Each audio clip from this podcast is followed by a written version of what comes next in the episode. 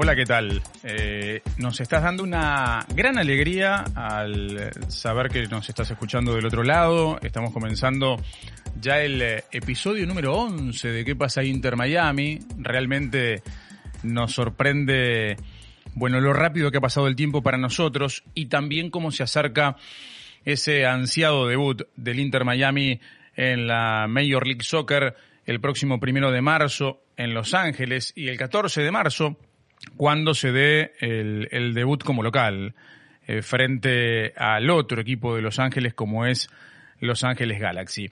Como siempre, queremos actualizar en el arranque algunas novedades que han surgido en los últimos días desde nuestro último encuentro. Yo creo que lo más importante ha tenido que ver con la presentación de esta indumentaria, de la camiseta de visitante que va a utilizar el equipo de Diego Alonso a lo largo de la temporada.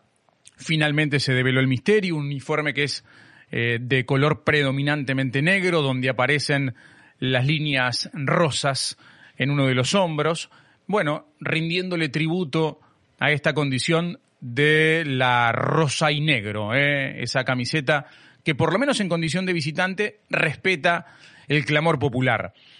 Y la expectativa está planteada para saber seguramente en los próximos días cuál va a ser la indumentaria principal, la que va a utilizar eh, el equipo jugando en condición de local en el Lockhart Stadium y ahí sigue la expectativa eh, entre las dos alternativas, si va a ser una camiseta predominantemente blanca con vivos rosados o si va a ser rosada con vivos blancos o quizás con las líneas negras. Eso se está por definir. Lo otro tiene que ver con algunas novedades vinculadas al plantel, porque desde la semana anterior a este encuentro, bueno, se ratificó algo que ya se presumía, la llegada del argentino Nicolás Figal, ya es formalmente jugador del Inter Miami, pero en las horas siguientes a esa novedad se dio a conocer la llegada de Will Trapp, que viene desde Columbus, un jugador de 27 años,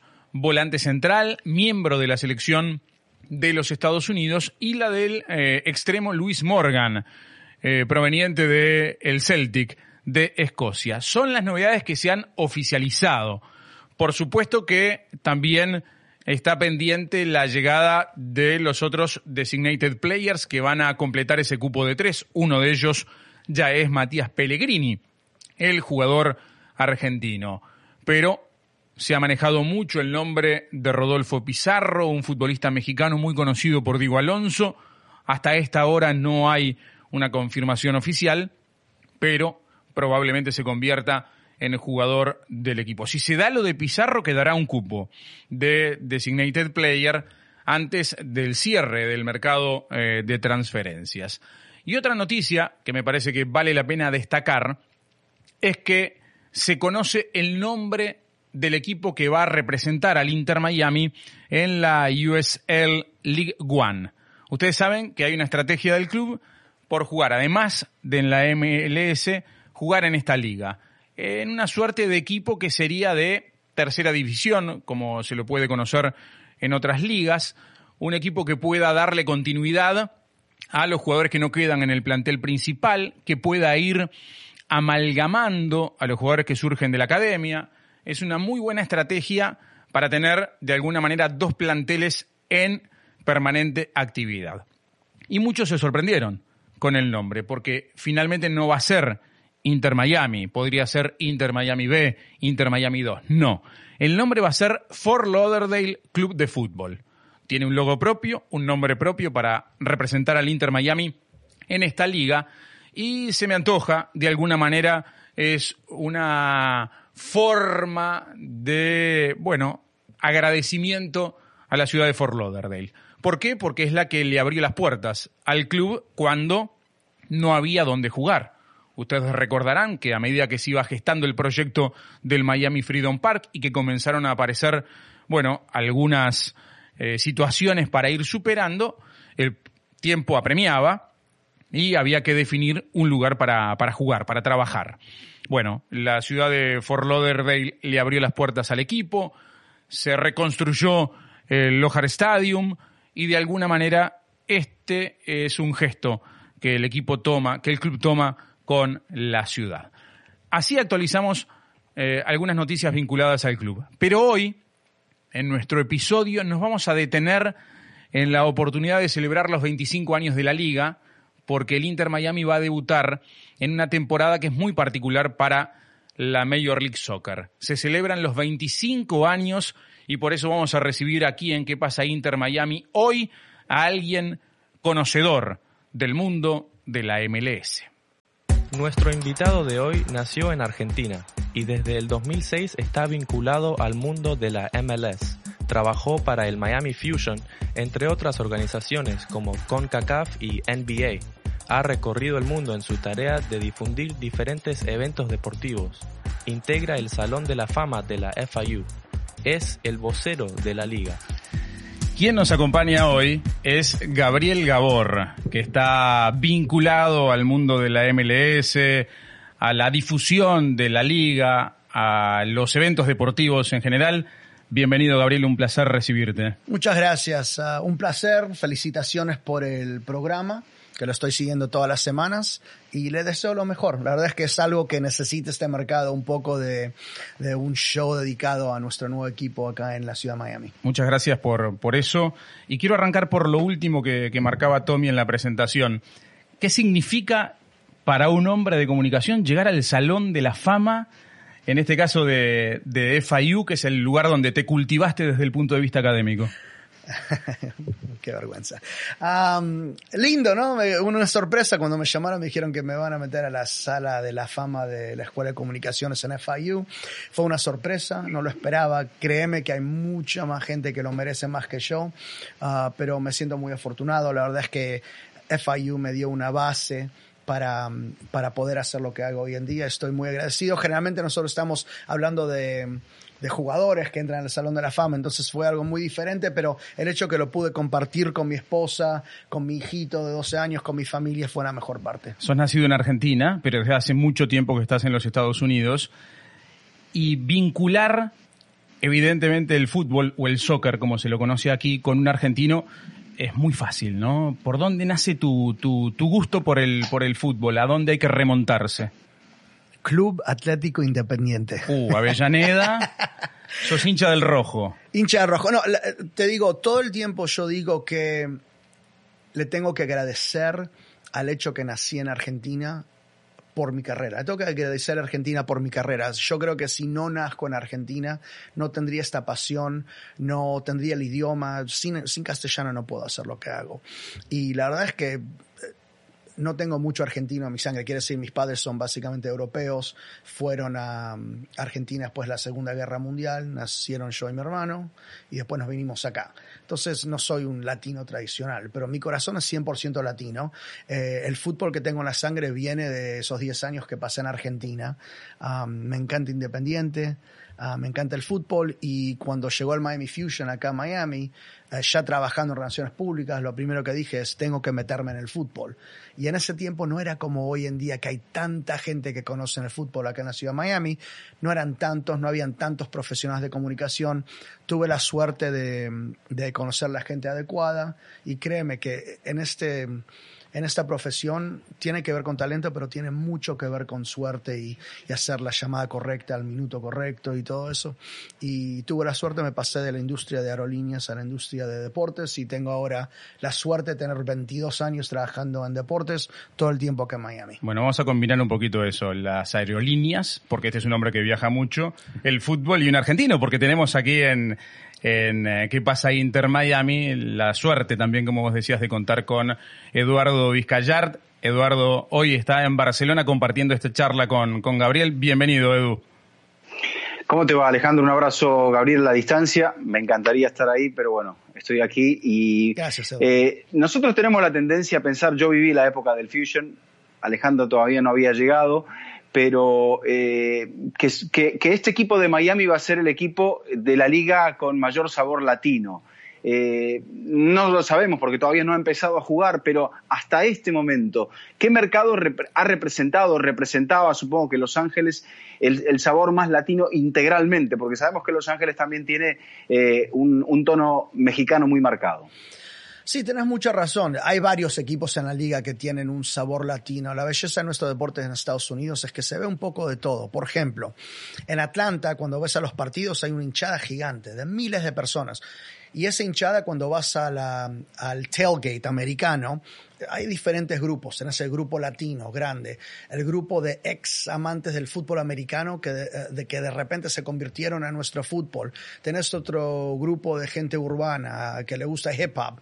Uh, tenés diferentes grupos, pero entran al estadio y se unen todos y cantan las mismas canciones. Y a propósito, son todas canciones argentinas o latinas que a veces las convierten a, las traducen a inglés.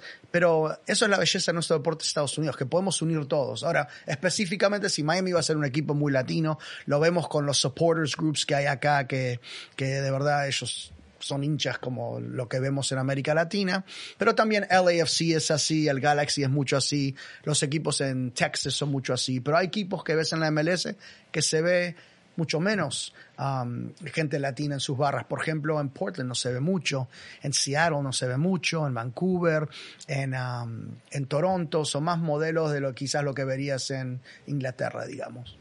Eh, a ver, eh, yo estoy recién llegado de alguna manera a, Miami. Desde que aparece este fenómeno del Inter Miami me sorprendió, por ejemplo, esto de las tres hinchadas organizadas. Un equipo que es el primer equipo en el mundo que tiene hinchada antes que el cuadro salga al campo de juego. Bueno, te voy a corregir bien rápido. En la MLS no es tan raro. Por ejemplo, The Sons of Ben en Filadelfia existieron mucho antes que había un equipo y mucha gente le dan crédito a ellos por hacer tanto ruido que en medio le forzaron a la comunidad a conseguir un equipo. Y pasó lo mismo con el LAFC. El LAFC tuvo una barra antes que nació en el equipo que era mucha gente que nació de la barra que existía en Chivas USA. Um, acá mucha de la gente que ves en las barras de acá de, Miami, algunos de ellos tenían contacto con el Fusion. Entonces, no es tan raro en Estados Unidos que, que las barras ya están apoyando muchos antes, previo, al comienzo. previo al comienzo del equipo. Ahora, justo iba a apuntar a esto del Miami Fusion, porque la otra sensación es esa, ¿no? Como una suerte de de temor colectivo de que con el Inter Miami termine pasando lo mismo que con el Miami Fusion. Entonces, ¿cuál es el camino que se debe recorrer para evitar ese, ese mismo resultado?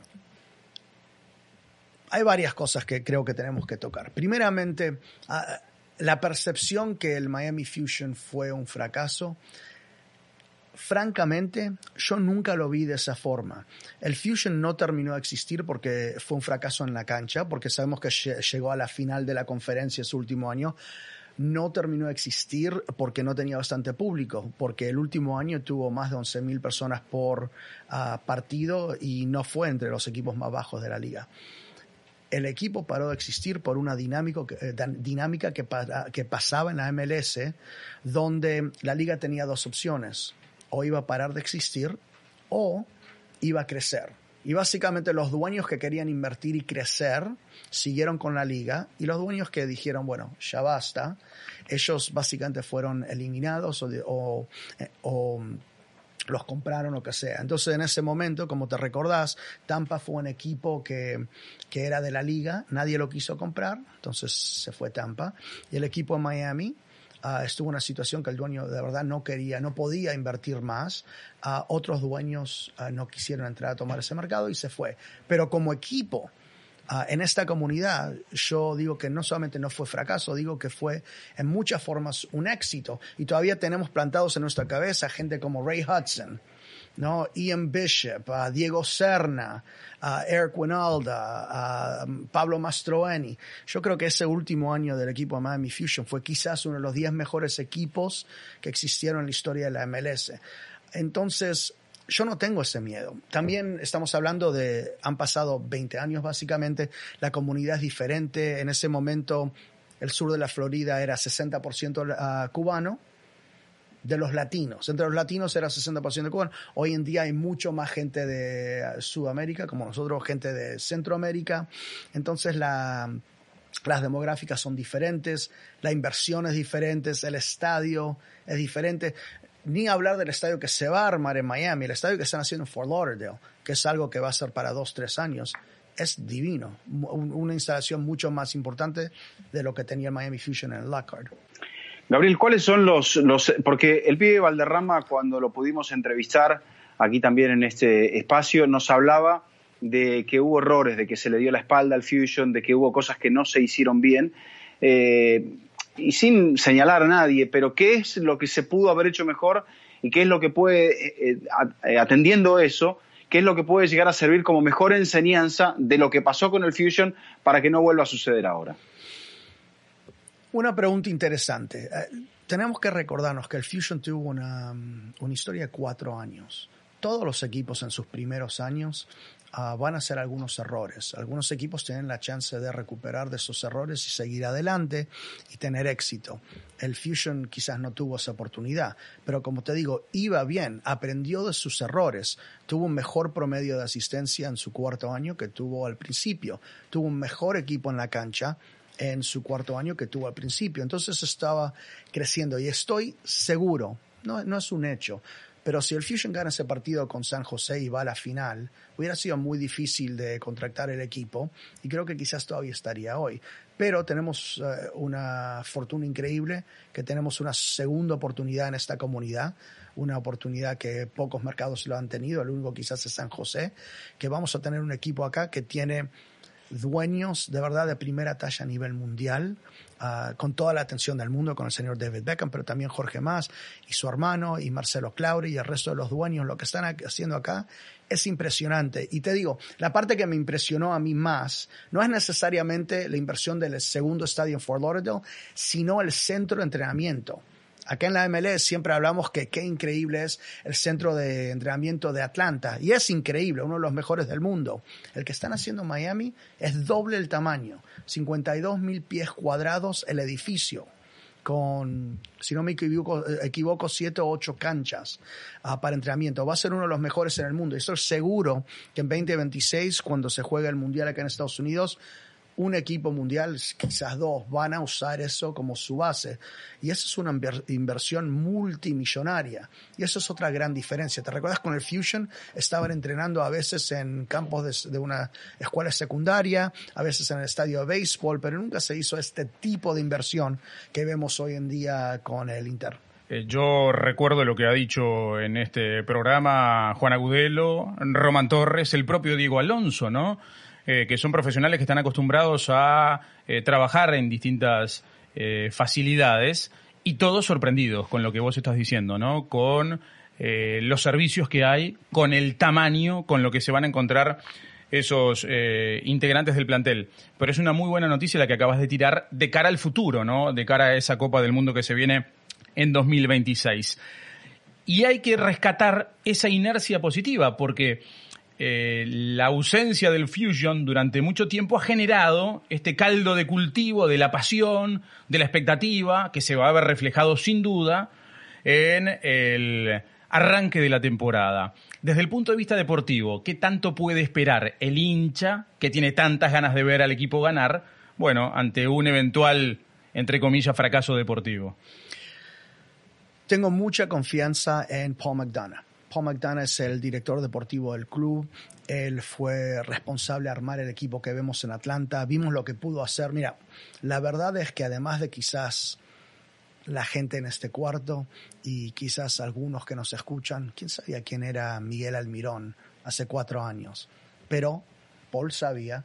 Paul lo pudo descubrir, lo sacó de Lanús en Argentina. Obviamente en Argentina lo conocían, pero acá en Estados Unidos la MLS no lo conocían. Creo que va a ser una situación similar acá en Estados Unidos, donde Paul está agarrando jugadores jóvenes con eh, mucho potencial y van a armar un equipo interesante. Ahora, quién sabe qué va a terminar, si va a terminar como LAFC o va a terminar como Minnesota, no sabemos, pero tengo mucha confianza en Paul McDonough um, porque poca gente conoce en la MLS y lo que se necesita como Paul McDonough. Y poca gente conoce en el fútbol en general como David Beckham. Y nosotros sabemos que seguramente el teléfono de David Beckham está sonando día y noche con gente que quieren venir a jugar acá. Por supuesto. Pero en la MLS trabajas adentro de un presupuesto y tiene que ser el jugador exacto para lo que necesitas, especialmente a propósito.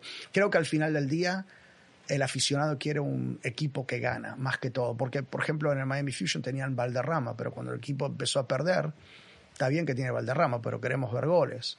Entonces, uh, y ojo, lo quiero mucho al pibe, hizo mucho para la imagen del club, pero hasta el pibe mismo te hubiera dicho que hubiera preferido estar rodeado por buenos jugadores que podían ganar ese primer año en vez que nada más tener nombres.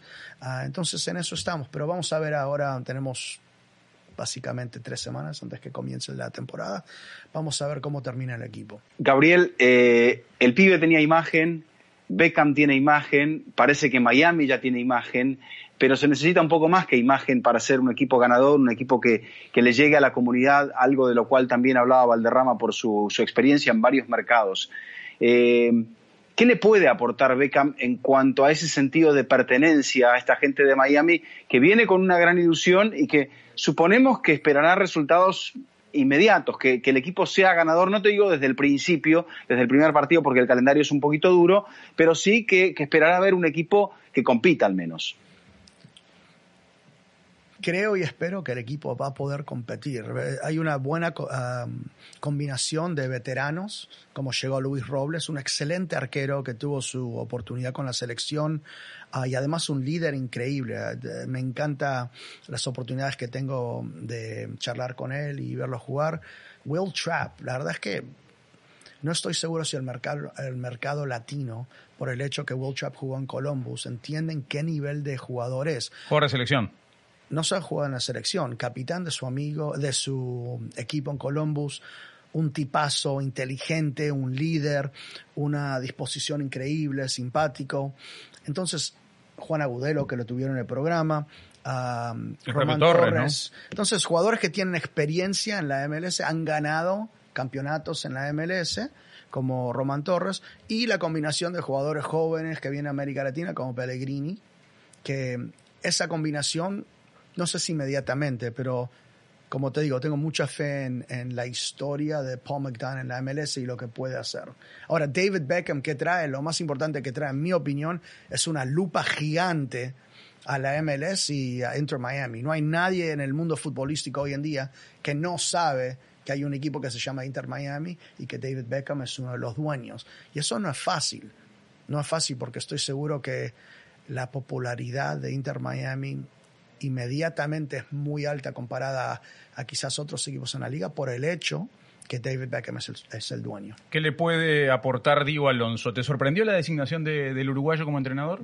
No, ah, una de las metas de los equipos de la liga es que le vaya bien en CONCACAF Champions a nivel internacional. Nosotros sabemos por hecho que la calidad de nuestro juego se mide en competencia internacional. ¿Cómo le va a la MLS contra equipos internacionales y en específico contra equipos mexicanos en, en CONCACAF uh, Champions League, en, um, en la nueva Leagues Cup que se armó el año pasado?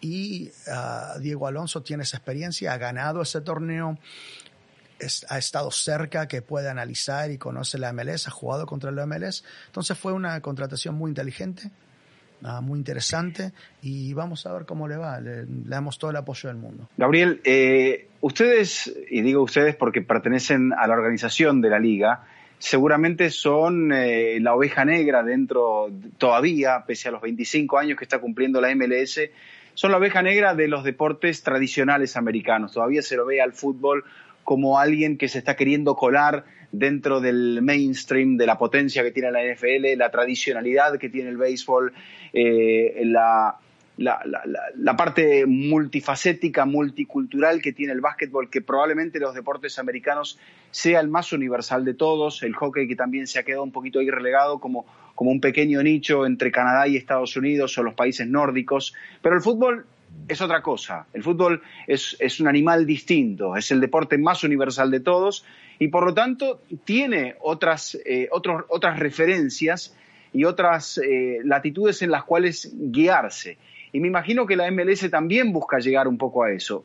Sé que es difícil porque la constitución de lo que son los deportes americanos, que es a partir del college, de del high school, para luego terminar en, en el aspecto profesional, lo hace como mucho más sencillo, pero en el fútbol no es tan sencillo. A veces un chico de 16 años ya pide pista para jugar en un equipo profesional o para entrenar con un equipo profesional y aquí no es tan sencillo.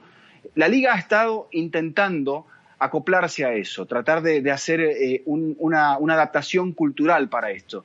Eh, ¿Cómo ves que está ese proceso? Porque sabemos que, bueno, el fútbol es lo que es porque alguien lo ha planteado como lo ha planteado a través de muchos años de competencia. ¿Y qué está haciendo la MLS para tratar de llegar un poco a, ese, digamos, a, ese marco donde están los torneos, grandes torneos europeos y, por ejemplo, la Champions League? Una pregunta muy interesante. Lo primero que voy a decir es que la audiencia de la MLS no es ni vos ni yo. Son millennials gente joven, a profesionales jóvenes. ¿Y por qué digo eso? Imagínate, la liga cumple 25 años. ¿Qué quiere decir? Que en este país, en Estados Unidos, no existe alguien de 25, 27 años, digamos, que no tuvo la MLS como un constante en su vida. Entonces nosotros en esta mesa la vemos a la MLS como la nueva liga, el, pero para alguien que nació en este país, alguien que jugó fútbol como niño toda su vida, lo vio en la tele, en las diferentes cadenas, la MLS no es la nueva liga, es una liga que ha sido constante en su vida. También sabemos, si vamos a los promedios, es que la MLS tiene un promedio de más de 21 mil personas por partido. Esos 21 mil serían entre las 10 mejores ligas profesionales de fútbol en el mundo. No mencionar que acá en Estados Unidos sería en números netos, y entiendo que tenemos estadios más grandes, pero sería más en promedio que lo que tiene hockey, por ejemplo, lo que tiene la NBA.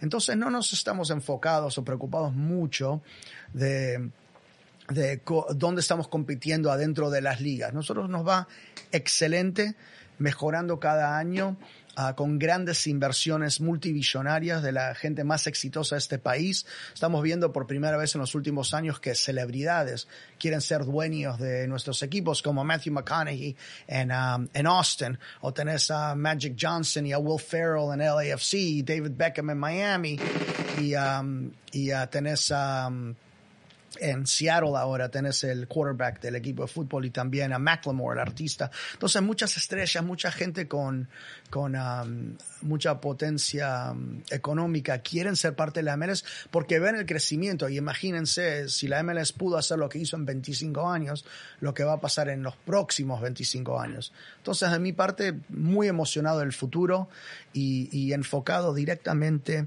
en, en lo que va a pasar en los próximos años de la liga. Estamos en la edición 25 años de la, de la MLS y se han programado eh, muchas actividades para celebrar. Recientemente eh, fuimos testigos del lanzamiento de las camisetas. En el Forward conocimos, conocimos cómo, cómo va a lucir la camiseta de visitante del Inter Miami, de otros equipos.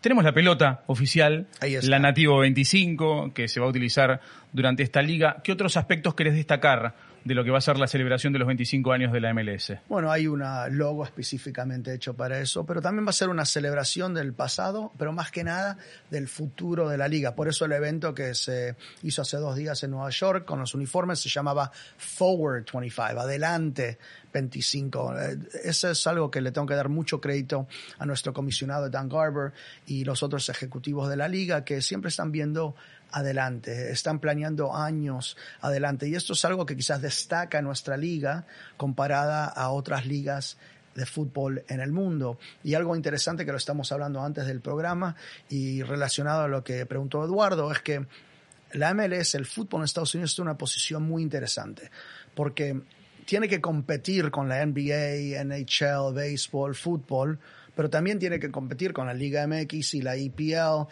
y la Liga Italiana y la Liga Española. Tiene que competir con todos y tenemos que caminar esa línea en el medio. Entonces tenemos que, de una parte, ser ese deporte que el público americano quiere ver, pero de la otra parte, ser totalmente auténticos para lo que gente esperan de una liga de fútbol alrededor del mundo.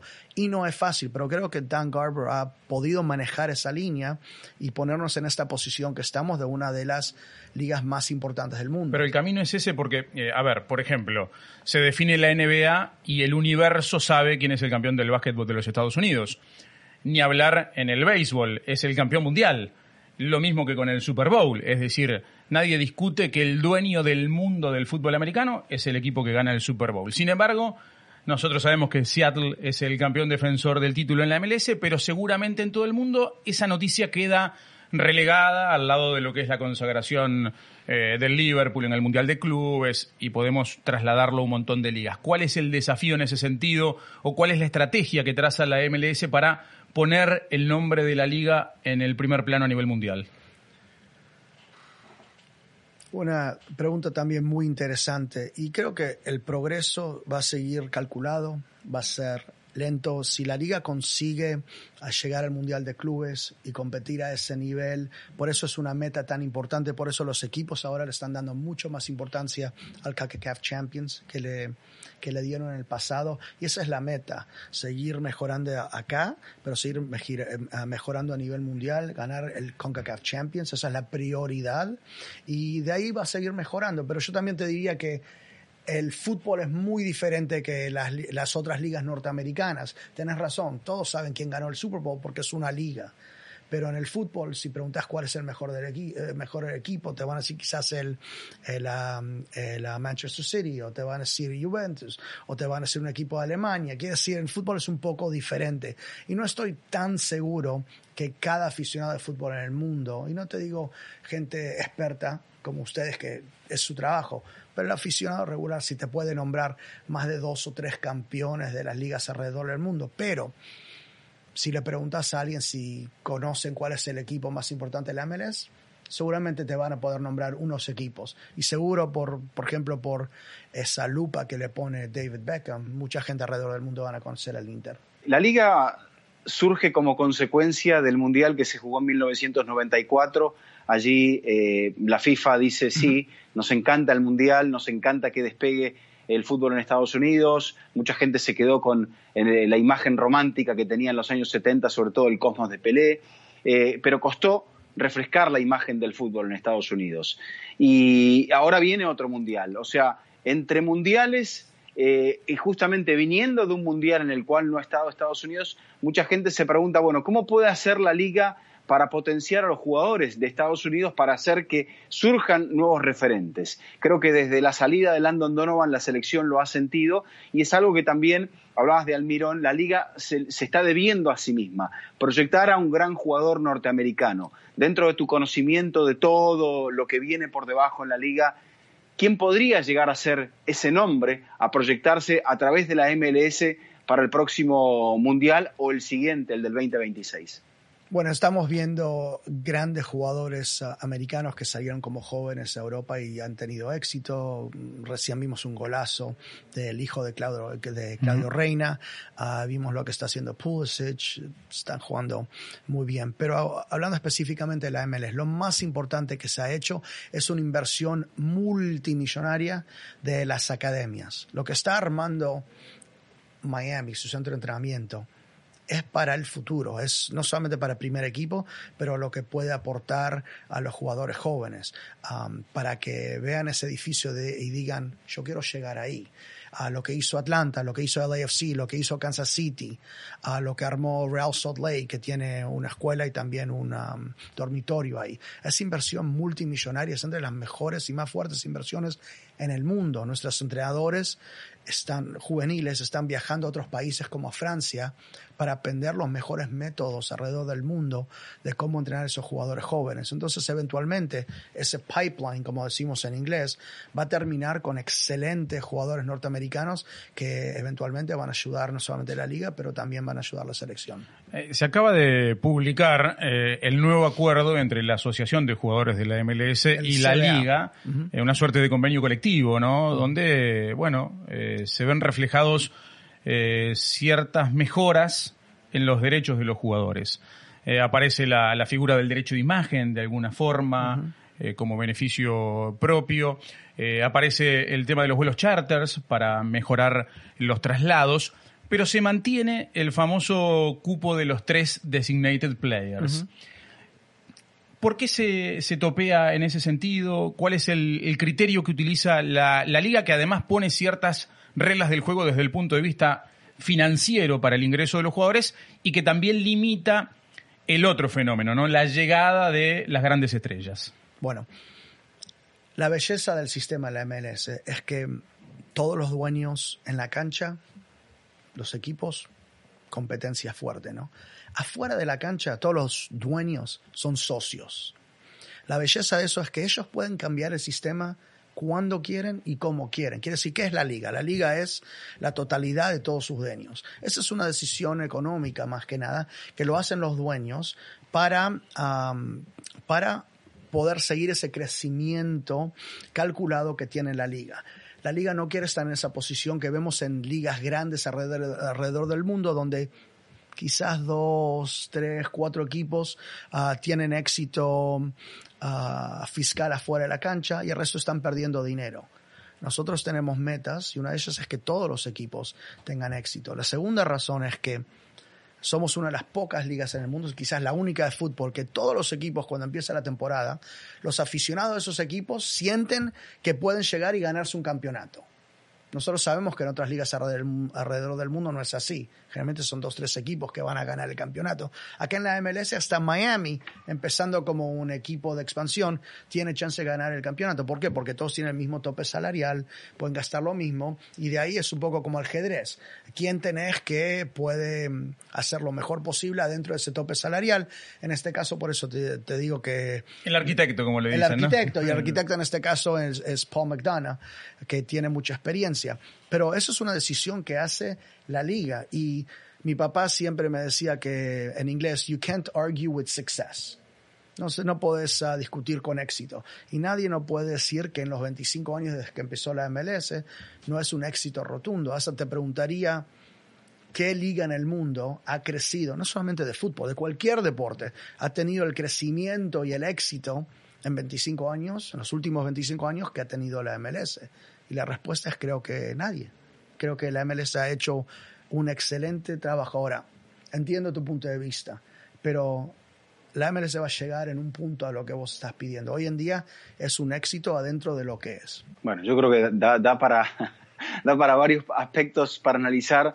No quiero entrar en el punto de vista filosófico de, de que sí, tenemos una liga que por ahí es pareja, y de repente no tiene puntos muy altos, tampoco tiene puntos muy bajos, es muy particular porque no tiene descensos, no, no va a permitir que, se, permitir que se refresque, pero por eso, eso lo dejamos para otro punto. Está bien, pero cuando quieras. Lo que sí eh, es que me, encanta tu optimismo, eso de que Miami puede llegar a ser campeón o que aspira a ser campeón, porque la gente se va a ilusionar un poquito con eso. Pero como cualquier otro equipo, también pues, cualquier equipo en la MLS empieza lo mismo al, principio de la temporada y dependen los entrenadores y los, y los ah, directores deportivos para tener ah, eso extra, ¿no? Sí, pero no todos tenían un Slatan, por ejemplo, ¿no? No, todos tenían un Carlos Vela. No tienen, y es verdad, y eso es la diferencia, y son decisiones que hacen los equipos. Por ejemplo, Atlanta ganó un campeonato sin un hombre así, porque ellos decidieron invertir en un Ezequiel Barco, en Almirón, en, um, en uh, Julian Joseph Martínez. Joseph Martínez claramente. Y después um, LAFC decidió ir con, um, con Vela y el Galaxy ahora con Chicharito. Entonces son diferentes filosofías, pero al fin del día hemos visto que las dos filosofías trabajan al fin del día. Y por el sistema de playoffs un poco ayuda a que el equipo se, se pone más fuerte cuando llegan a los playoffs y qué pasa en los playoffs. Lo que te quería preguntar era, esto, perdón que me fui por las ramas un poco.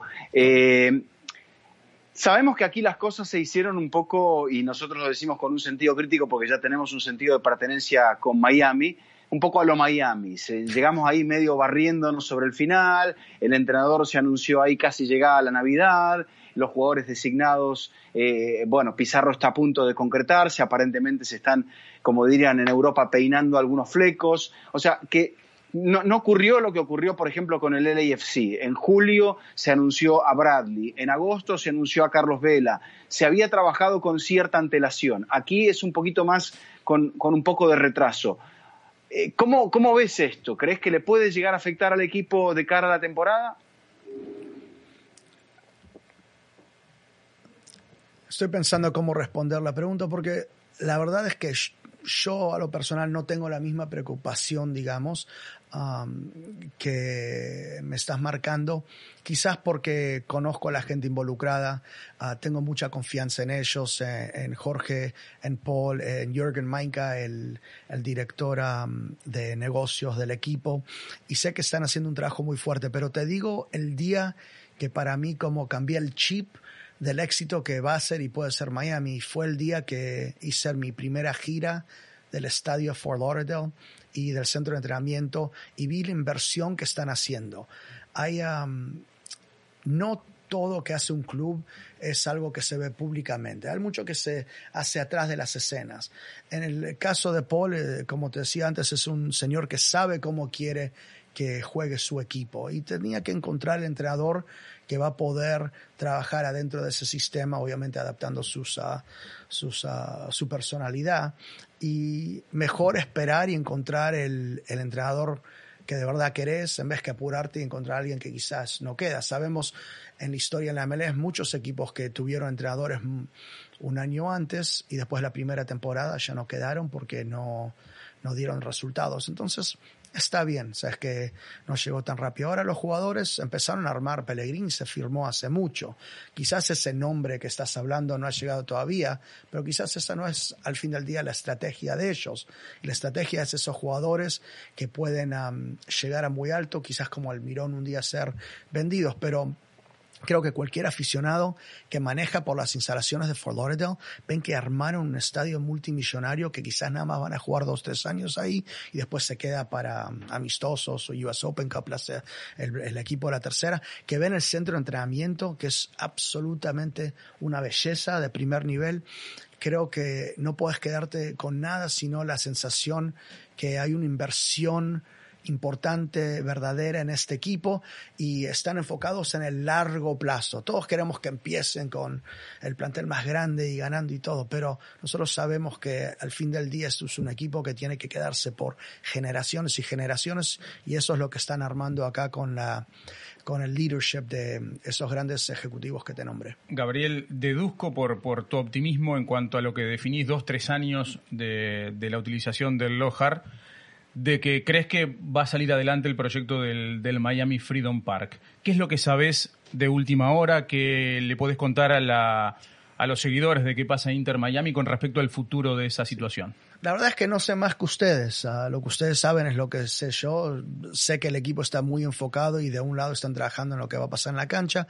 Del otro lado es en el Miami Freedom Park, que es un gran proyecto. Va a ser uno de esos estadios que va a ser referentes para la MLS, quizás parecido a lo que vemos quizás en el Bank de California Stadium en LAFC. A propósito, alguien que nos está viendo, si tienen la oportunidad de ir a visitar una de estas catedrales de la MLS, valen la pena. ¿Cuáles son las que recomendas? LAFC, a mí siempre me ha encantado el estadio del Galaxy. Hay muchos, me encanta el estadio de, de Kansas City si tienen el de Minnesota, que es nuevo, hasta si tienen la oportunidad de ir a Orlando cuando juega ahí a Inter para ver lo que hicieron ahí en el medio de la ciudad, muy lindo. hay varios, pero ha sido interesante a lo largo de los 22 años que yo tengo ahora en deportes con la liga, ver el progreso ¿no? de MLS 1.0, MLS 2.0, quizás el LAFC 3.0, y a ver a lo que están programando para Miami Freedom Park, que es un, un estadio increíble cuando veo las, ah, las imágenes que tienen. Es algo que de verdad pensamos que, que va a pasar y no se olviden que más del 60% del público en Miami votó que quieren ese estadio. Entonces esa es la voluntad de la gente y no hay que ir contra la voluntad de la gente. Hay, hay, un tema también ahí, Gabriel, y vos por ser de la zona lo entendés muy bien, que hay un poco de desilusión de la gente con lo que pasó con los Marlins. Los Marlins ganaron dos veces la liga, eh, tienen una estructura muy distinta, por ejemplo, a la de los Dolphins, a la del Miami Heat. O sea que tenemos aquí, ahora estamos completando eh, con los Panthers, tenemos un, equipo en cada uno de los deportes profesionales, pero cada uno opera de un modo distinto y quizá a veces la gente se queda con esa sensación más que nada de lo que le duele es el fracaso y no el éxito, ¿no?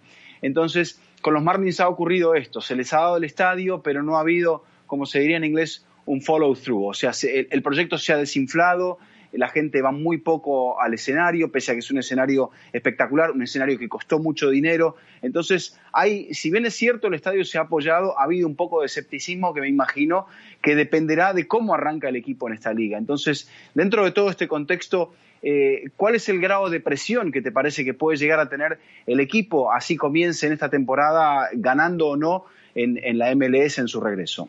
Bueno, primeramente, lo importante acá es que la, situación de Inter Miami es completamente diferente. Está entrando Jorge Más y sus socios y dicen, esto va a ser un proyecto privado, no están pidiendo dinero para armarlo, completamente privado. Van a agarrar un pedazo de terreno que, que se usa por muy, por muy poco, y hacerlo un pedazo de terreno donde lo puede usar toda la comunidad.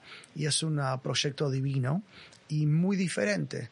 Entonces, y, creo que ah, la demora no es necesariamente porque no se quiere hacer sino la negociación de, de la lease del terreno, de, la renta del terreno. Pero sigue adelante, ellos tienen mucha confianza que se va a hacer, se va a hacer pronto y van a empezar a construir ahí.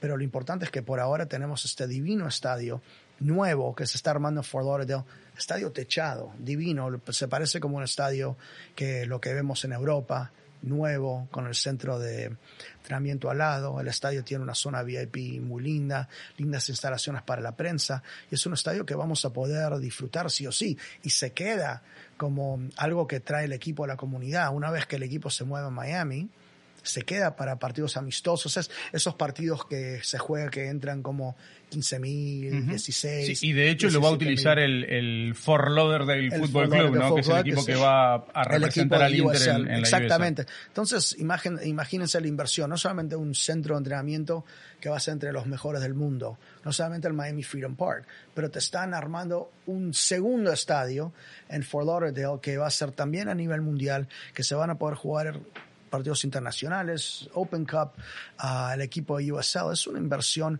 muy seria y como te digo, está hecho para, la larga, para el largo plazo. Gabriel, quiero hacerte una pregunta referente a tu actividad puntual con relación a los jugadores, trayendo a colación algo que dijo aquí en Que pasa Inter Miami Agustín Viana. Agustín Viana es un jugador uruguayo que estuvo en, la MLS en Columbus y, y dijo, le llamó la atención, por ejemplo, que cuando los futbolistas llegan eh, bueno, reciben una suerte de seminarios, de, clases a propósito de lo que es el mundo de la MLS.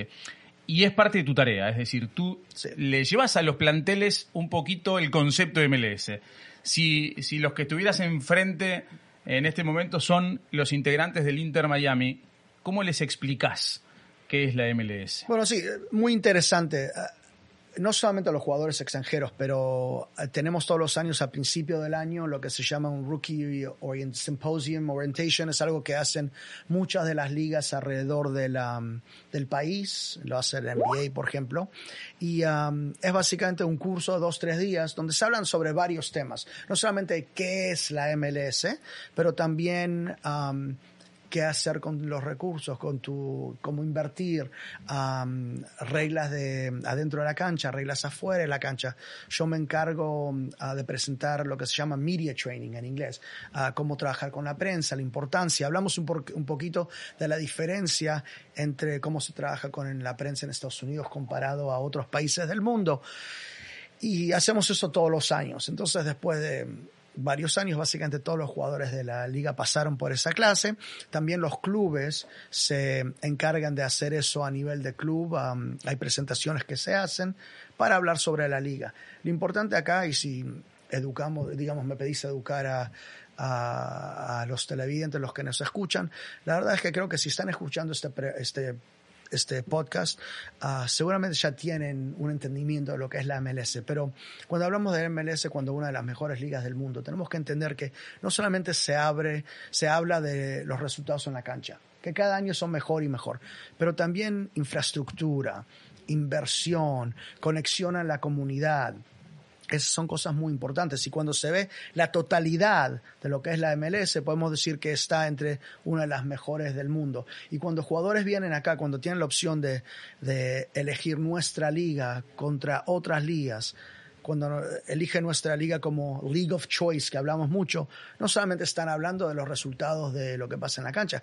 están hablando del hecho que vienen a jugar en Estados Unidos y los partidos se ven en más de 170 países alrededor del mundo, que van a entrenar en las mejores instalaciones que hay en el mundo, que van a poder vivir, vivir en ciudades divinas, en total seguridad, que van a recibir sus ah, cheques todas las semanas, que van a tener a primera clase, instalaciones, hoteles cuando viajan. a todo eso cuenta para un jugador, que, que su familia va a estar contenta, que sus ah, hijos van a poder ir a escuela y aprender inglés. Todo eso cuenta mucho para un jugador. Le preguntas a, a cualquiera que viene de, de, América Latina, está acá varios años y te cuenta sobre esa tranquilidad que tiene, que pueden ser un astro adentro de la cancha, pero pueden vivir una, una vida muy cómoda tranquila fuera de la cancha. Eduardo, te cedemos el privilegio de plantearle la última interrogante a Gabriel porque ya estamos acercándonos al final de, de nuestro episodio de hoy. Sí, sí, la última y nos vamos. Eh, Gabriel, los, Ángeles, los dos equipos de Los Ángeles, bueno, uno fue el mejor de la temporada regular pasada, se quedó ahí a las puertas el equipo de Carlos Vela, el otro se ha reforzado fuertemente con Chicharito, luego tenemos Atlanta que ha venido haciendo las cosas muy bien, Seattle que es el campeón, Toronto que es, un equipo que ha peleado consistentemente en, los últimos años, pero ¿cuál es... Eh, excluyendo a lo que a un equipo que todavía no ha debutado, como es Miami, no, no te estamos condicionando emocionalmente, pero ¿cuál es tu favorito para una temporada que, que, es muy particular? Es una temporada larga, que después tiene su playoff, pero ¿cuál es hoy por hoy para vos el favorito en esta, en esta temporada de la MLS? Una de las mejores partes de mi trabajo de ser vocero de la, de la liga es que me da el lujo de ser neutral. Entonces me quedo con el hecho que empieza la temporada y todos los equipos tienen exactamente la misma chance de ganar un campeonato. Es una pregunta que demandaba una respuesta diplomática, ¿no? De, sí, sí, sí. Políticamente. No, bueno, te pregunto a vos, en, en, sus opiniones, ¿quién les gusta? Esperá, te cambió la pregunta. Eh, bueno, yo eh, me quedaría con el LAFC. Bien. Yo creo que tiene un equipazo que hizo una muy buena campaña. No es casualidad que haya sido el equipo que sumó más puntos. Tengo mucha expectativa por ver qué va a pasar con Chicharito Hernández en el equipo, en el otro equipo de, de la ciudad de Los Ángeles. Galaxy. Pero yo soy muy optimista realmente. Yo soy muy optimista en torno a lo que pueda aportar eh, Diego Alonso y esa inercia que hay eh, con el trabajo de los jóvenes, con el entusiasmo que hay en la ciudad. Eh, yo no voy a decir acá el Inter está para campeón, porque no lo sabemos, por supuesto, pero sí estoy convencido que va a ser un equipo eh, que va a dar pelea, que va a ser este, bien, bien competitivo. Ojalá que así sea, ¿no, Eduardo? Ojalá, bueno, significa que al menos para playoff lo, lo estás viendo, lo sí, cual está bastante bien. Sí, sí, a sería, ver. Yo creo que sería un éxito que el equipo llegara a postemporada. Bueno, te digo, yo, yo creo la, que ese es el gran objetivo. La ¿no? última vez que me preguntaron en cámara y, y, hice el error de dar un nombre, tengo mucho orgullo de decir Recibiste que mensaje de todos ter, lados, ¿no? No, terminó el equipo último, por eso no, no, quiero decir nada. Por eso estoy en relaciones públicas y no, no estoy trabajando dentro de una cancha. Está muy bien. Eduardo, te mandamos un abrazo grande y como siempre la semana que viene vamos a estar en contacto en qué pasa en Inter Miami. Cómo no, un abrazo para todos y gracias Gabriel por haber compartido este rato con nosotros. No, gracias a ustedes, un placer, buena suerte con el programa, lo veo todas las semanas y los voy a estar siguiendo y lo más importante es que los vemos en la cancha, ¿no? Y si puedo, si me dan el honor, a uh, mi Twitter, si alguien me quiere seguir, porque la verdad es que yo doy mucho contenido de atrás de las escenas, fotos así. ¿Para qué ya llegaste a la meta? El otro día te vi que estabas pidiendo seguidores para quería, su, subir a cuánto era. Quería llegar a 7000. A 7000. Ahora está, quiero llegar a 10000. A 10 Entonces, si, si los miles y miles que nos están viendo quieren sumar mi dirección, es arroba MLS Gabor, G-A-B. OR. Muy bien. Nunca tuve vergüenza de promocionar mi No, al contrario. Marca. Se trata de, de, de, difundir, evidentemente, la, la, actividad y me parece que, que, está muy bien. Gabriel, otra vez, gracias. Gracias a ustedes. Y a ustedes que nos escuchan, que nos ven, como siempre, la próxima semana nos reencontramos para saber qué pasa Inter Miami.